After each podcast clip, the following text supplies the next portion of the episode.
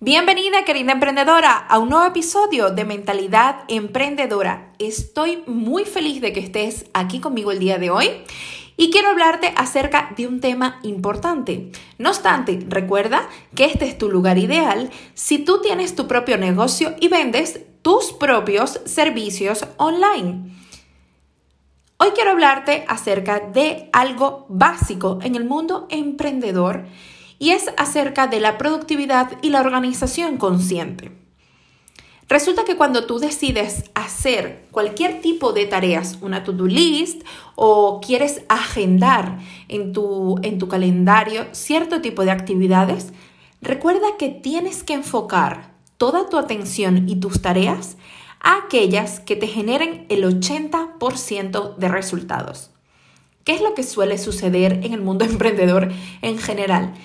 Que nos enfocamos o te puedes enfocar en alguna actividad que en realidad no te esté generando ningún tipo de beneficio. Imagínate tú que, por ejemplo, tienes que redactar un post o que tienes que redactar un, eh, em, en algo en el blog, ¿vale? Por ejemplo, pues bueno, esto sabes que a la larga te va a traer algún tipo de resultado.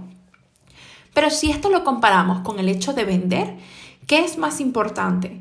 ¿Escribir tu speech de ventas? O escribir en el blog. Entonces, aquí es donde tú tienes que priorizar. Recuerda que hay una clave para enfocarse y es que necesitas simplificar. Olvídate de todas las cosas que podrías hacer y céntrate en lo que tú de verdad debes hacer. En aquello que te genere, recuerda siempre el 80% de tus resultados. También estrecha muchísimo el foco de tu atención al máximo. Recuerda que esto hace como una especie de efecto lupa, donde si tú te enfocas en una tarea constantemente, esa tarea obviamente no solamente va a estar mucho mejor hecha, sino que aparte vas a poder enfocarte mucho, mucho más a lo largo del día. Si tú, por ejemplo, estás haciendo diferentes actividades, esto significa que tienes tu atención dividida. En cambio, si te enfocas en una sola, entonces vas a poder generar un 80% de resultados. Cuando intentas hacer demasiado, no cumples con el plazo, tienes que hacer horas extras, tienes sueño retrasado, aparte te encuentras con una mala alimentación y te pierdes los momentos más importantes con toda tu familia. Así que recuerda que tú actúas a partir de lo que crees, porque la vida es demasiado, demasiado corta para poder confiar en una pata de conejo y sobre todo en nuestro negocio. Recuerda que con el paso del tiempo, eh, si tú no haces una tarea que de verdad tenías que hacer, esa tarea se acumula y en vez de ser importante ya pasa a ser urgente. Entonces es muy, muy importante que te sepas planificar. Y aparte de eso, hoy te quiero traer las siete mentiras que se interponen en tu organización y en tu productividad. La primera es eh, que todo importa por igual y resulta que no es así. Todas las tareas tienen una priorización. La número dos es que te enfocas en ser multitasking o multitarea.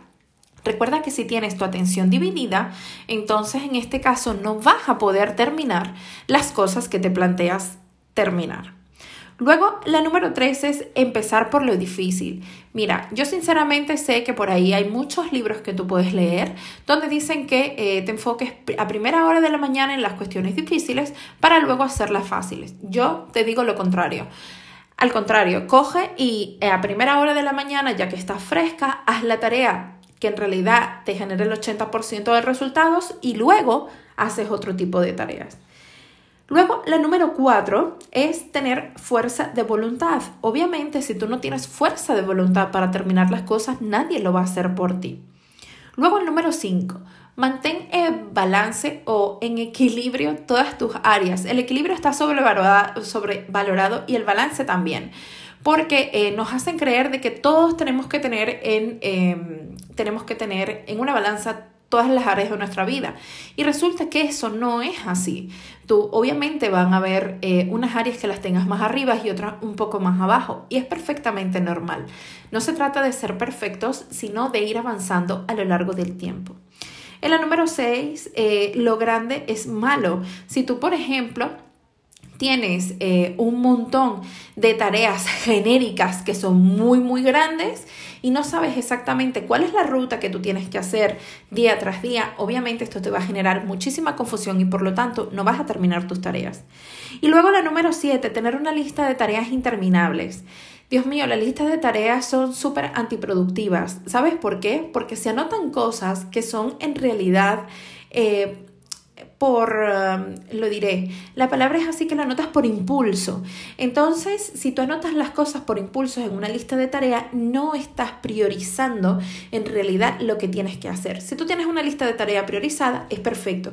Pero si no tienes una lista de tareas priorizadas, por Dios, plantéatela de otra forma.